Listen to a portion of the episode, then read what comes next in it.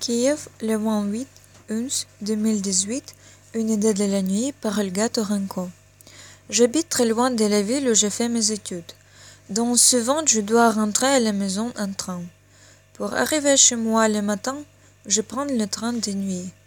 Puis, une fois monté dans le train, je cherche ma place.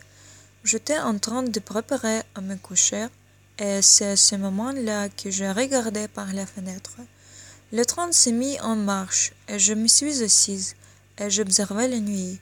Je savais, maintenant, une longue soirée de nuit commence. J'observais le ciel, cette vaste étendue sans limite. Puis nous sommes venus dans une ville où il n'y avait personne.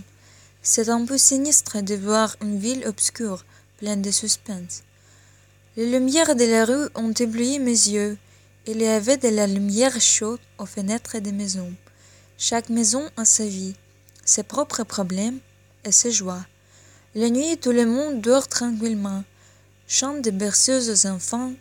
Parfois, je voyais une fenêtre lumineuse solitaire.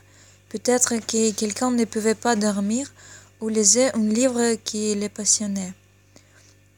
La nuit est froide, menaçante, mais en même temps magnifique à sa manière.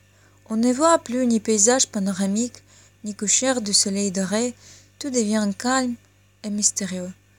Peu à peu, la nuit m'enveloppe avec sommeil, et je me dors. Le jour est venu, la, la lune nuit est passée.